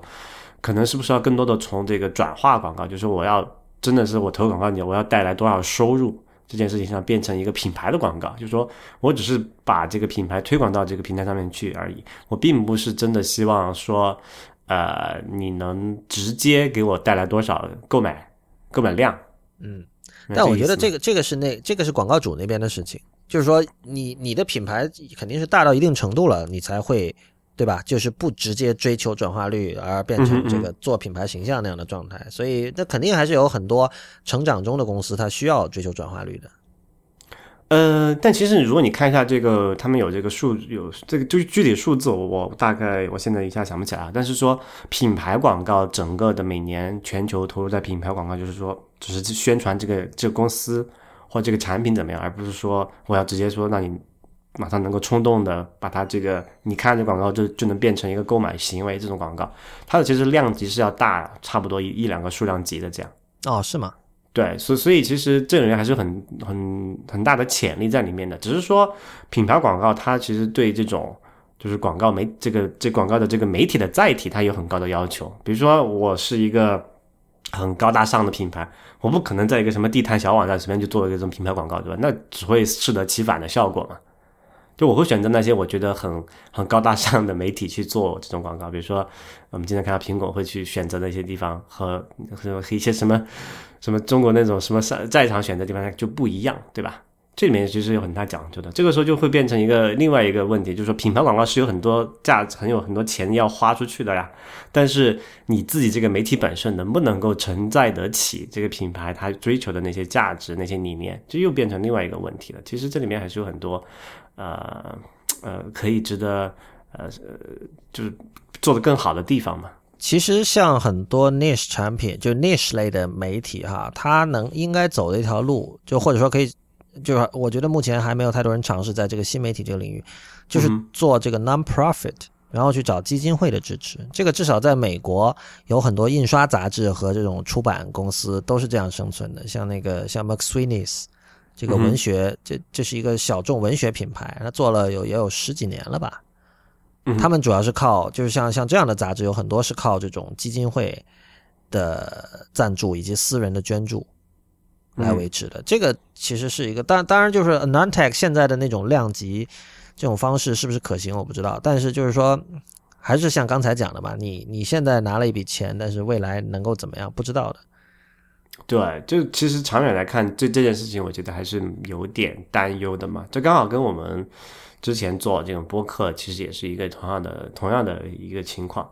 其实我们现在看美国的那些比较知名的，就我们常听的一些播客里面，它经常植入的广告，你其实你数来数去，广告主也就那么可能五家左右，对吧？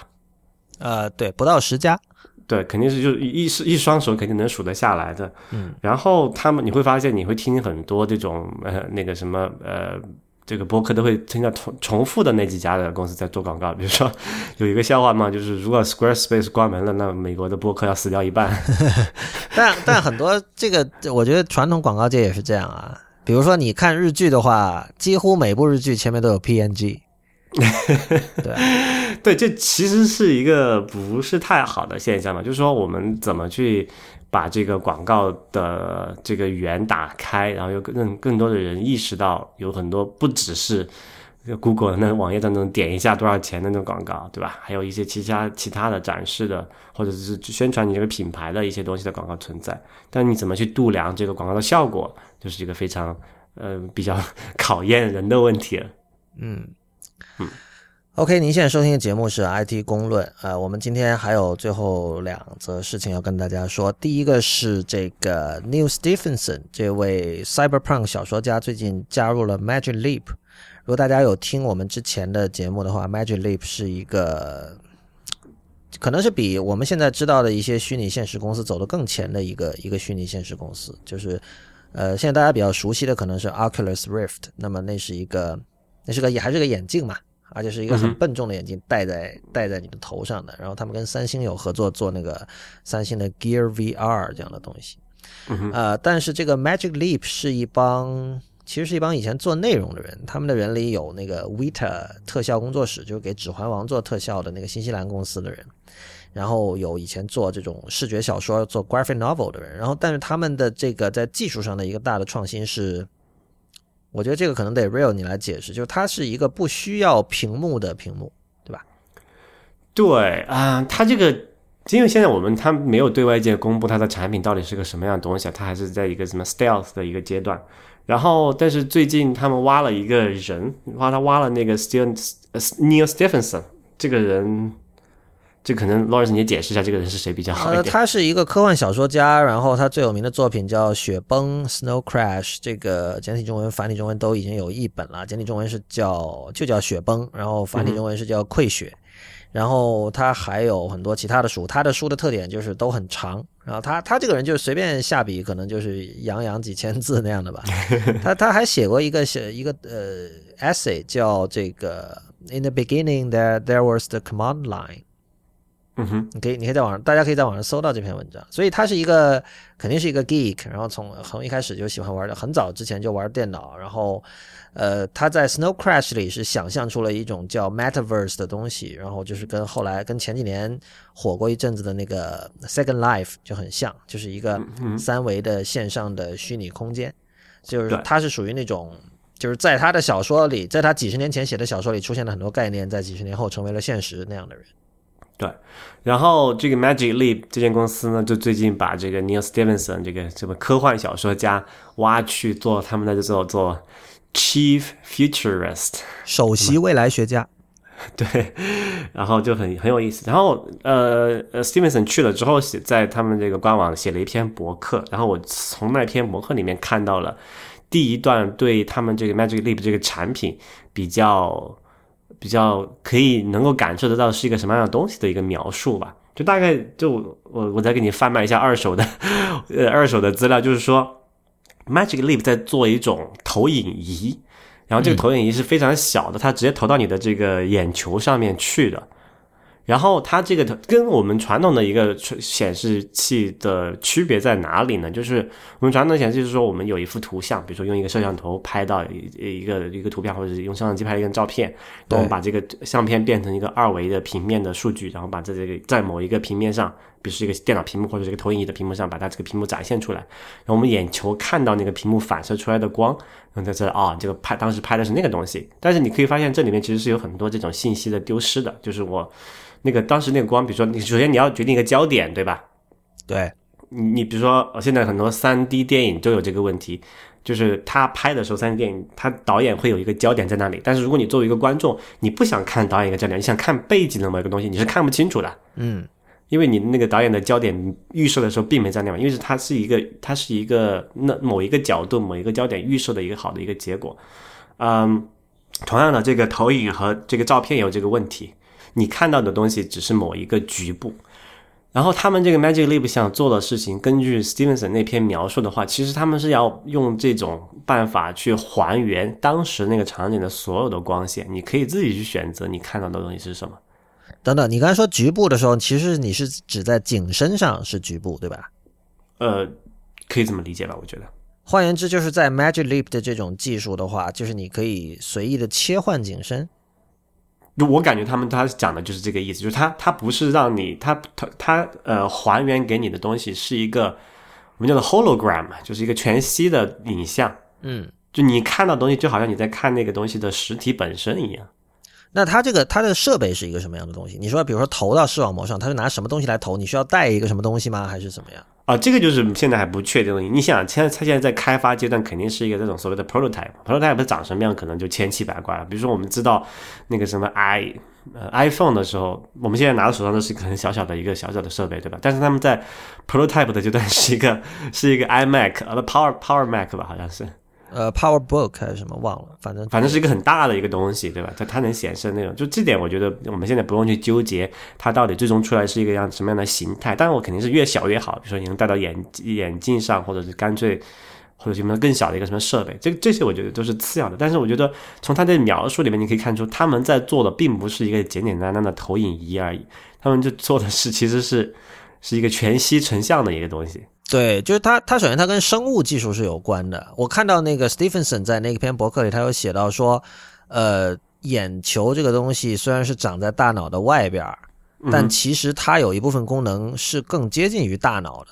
它有一个呃副脑嘛，就是一些处理的设备。对他的原话的意思是说，那个当那个视觉信息被投到视网膜上的时候，其实呃，在这个眼球后方的一些东西，其实已经要去解读它了，然后再传给大脑，是这样一个过程。然后好像说 Magic Leap 用的是另外一种方式，就是它的成像的原理和我们现在看到这种影像是是不一样的。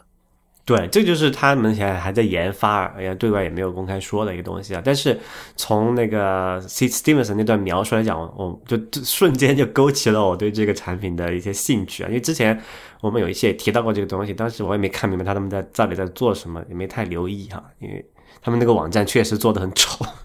呃，但它网站上有一个，就是这这可能是他们放出来的最呃怎么说啊，接近于最终产品的一个一个小视频。就你进到它网页，你可以看到有两只手，一开始是合并在一起的，然后它手慢慢打开了。那么这里面就那个手手手掌中心就出现了一个东西，在这几个几几个星期前，它出现的是一只大象，然后现在我昨天我看的时候变成了一个小女孩抱着一只狗，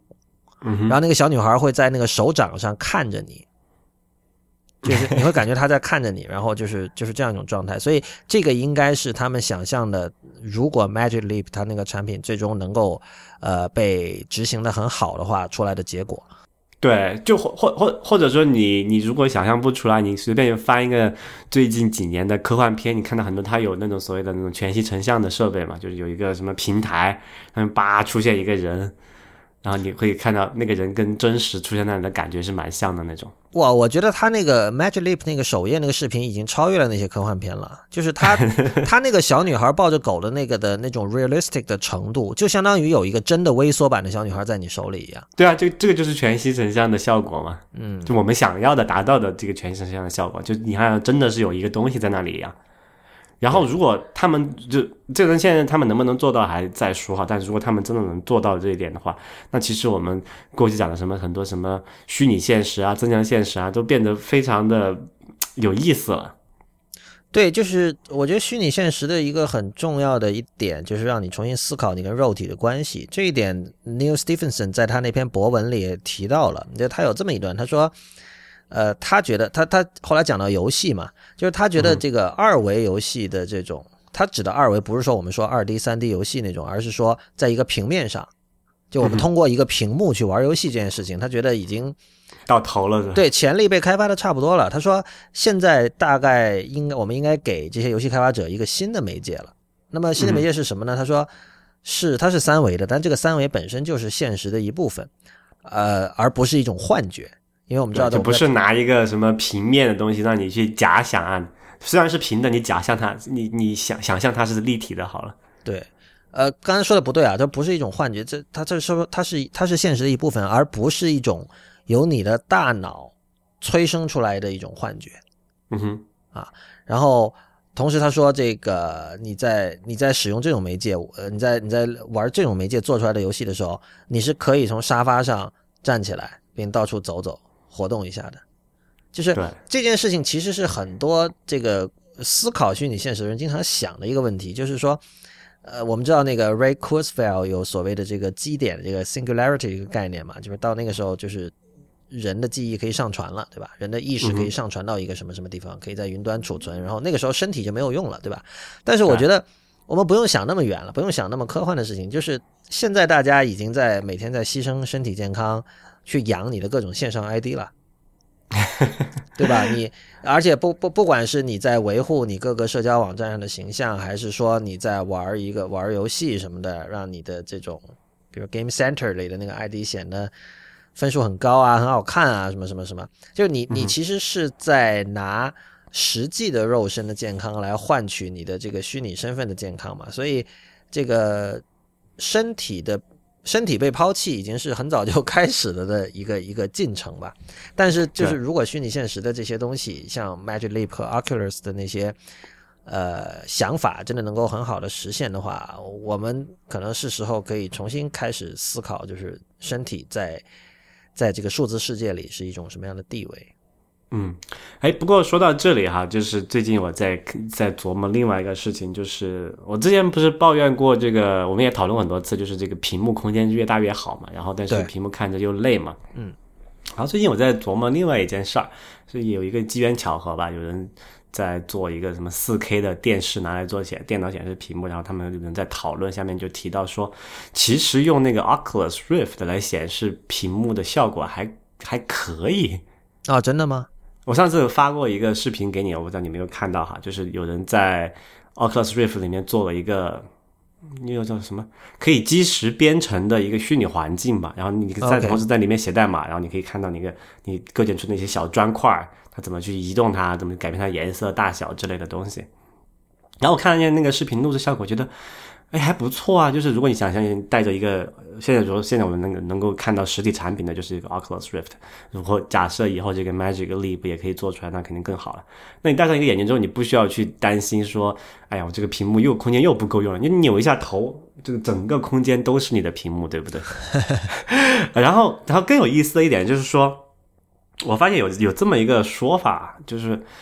我们不是常说你，不是你看书也好，还是看屏幕也好，你长时间盯着那个东西，你觉得屏幕这个眼睛会很累嘛？对，这个我觉得大家都是有共有共有共同体会的这一个概念哈。后来他们就说，其实如果你用 Oculus Rift 的东西，你可以把就我我们先先讲为什么你看着书看时间久看屏幕时间久就会觉得很累，因为他们离你的眼球都比较距离比较近嘛。然后这个时候你眼睛要对焦它，你眼眼睛里面肌肉是要到达某一种特殊的状态，要紧绷在那里，然后才能保证那个焦点你能看清楚嘛。嗯。然后他们说，这个眼球里面其实最放松的这个时候，就是那个肌肉那些肌肉都不用紧绷的时候，你是看远处的时候嘛。这也是为什么说我们说你看书看个一个小时、半个小时，或者看电脑屏幕看一个小时、半小时，你要站起来走一走，然后看一下窗户远方，放松一下那个眼睛里面那个肌肉嘛。嗯，对吧？他们就说，其实你用 Oculus Rift 的时候，你可以就你可以一直看远处，但是你就你就是我们现在看远处的话，就是把那个字感觉上放大嘛，就是你看远处的山上，比如说你站在这个呃那个什么洛呃 Las Vegas 呃不是 Los Angeles 啊，你看到那个好莱坞山上那几个大字，对吧？对你不会觉得看的很累，因为它大嘛，但是虽然它远，但是你还能看得清楚。他说，那如果你在 Oculus Rift 里面你也做这种效果，你就是让人。看着那个虚拟世界的远方的大的文字，但是还是能看清楚，因为它远嘛，近大远小的话，它虽然大还是很远的感觉。这样的话，眼球就很放松，也不会很累。这样简直，我想，我操，这简直就是这我的理想未来啊！终极的显示设备。对啊，就什么还还想什么什么，我我们以后就不用担心什么手机是五寸大还是六寸大，这些都是无关紧要的问题。戴上个眼镜，全全世界都是你的屏幕。就这个东西最终还是要微缩化，还是很很关键哈，就可以做到那个隐形眼镜上就很不一样。对，现在就是那个啊、Oculus Rift 它的那个整个体积还是蛮庞大的哈，物理体积。就是你可以把它想象成，呃，类似于这个大型电脑的大型机，早等期时候，对，相当就是它跟最终我们用到的那个消费者产品的距离，可能相当于大型机跟 iPhone 的距离。嗯哼，嗯哼。然后那个 Magic Leap 看起来它能够做的体积是有点类，起码在现在的看的感觉是有点类似那个叫 Google Glass 那种体积的。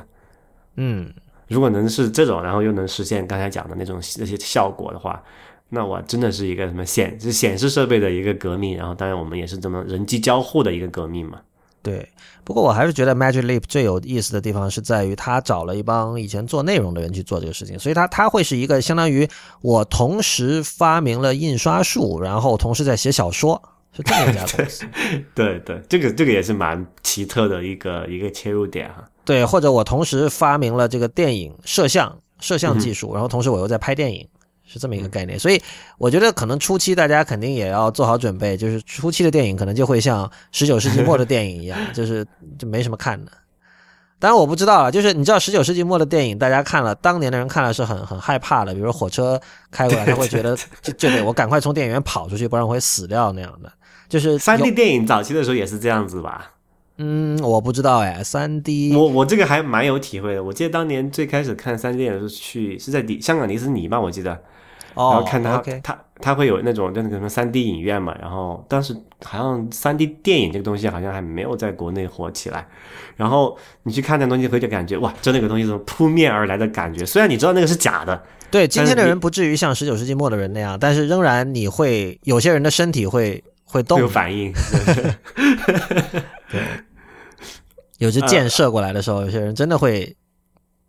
娇喘一声。这这就有点像，这就有点像那个当年你玩那个什么那个红白机游戏，我不知道你有没有看留意过啊？有很多小朋友当年玩的时候，他不是那个玩那什么魂斗罗嘛，啊那个人不是要跳一下嘛？啊，对，他真的是拿着那个摇杆往那个跳的方向这样去甩一下，你知道吗？这个到今天也是这样的，今天也这样子，对，很就很多人到今天都是这样的，就尤其是玩那种三 D 类型的游戏，他身体会跟着左右转的嘛。虽然虽然大家都知道其实是没有用的，对，但但是就是说，呃，这个是还蛮蛮好蛮好笑的一件事情，但是真的就说明这个什么脑子和这个体感，真的是可能某种意义上是分不开的。你要把人去去去骗他，你得把他把他骗到头。对然后那个 Magic Leap 他们现在找一帮做内容的来做这个东西，我觉得其实也有怎么说，你是这个从某种角度上，它是一个非常好的尝试吧，因为你有一个这么新的媒介，对吧？如果你把直接把传统的那些那些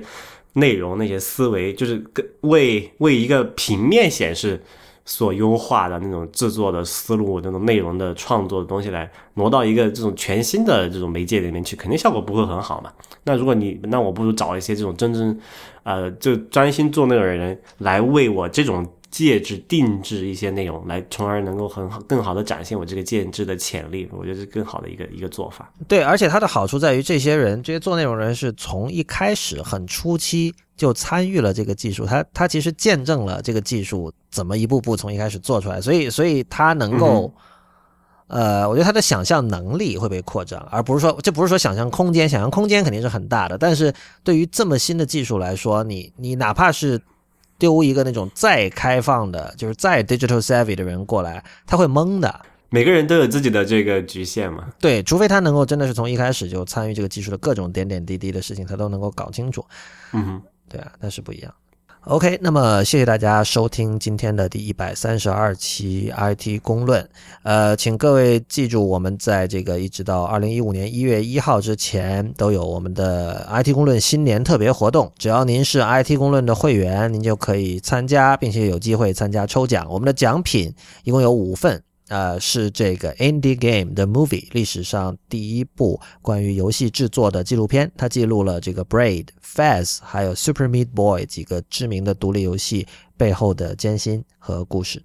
呃，如果你想成为 IT 公论的会员呢，请访问 it 公论点 com 斜杠 member m e m b e r。而我们刚才提到的新年特别活动的网址是在 it 公论点 com 斜杠 hello 二零幺五 h e l l o 二零幺五。IT 公论的网址是在 it 公论点 com，我们在新浪微博是叫 IT 公论，IT 公论的公，IT 公论的论，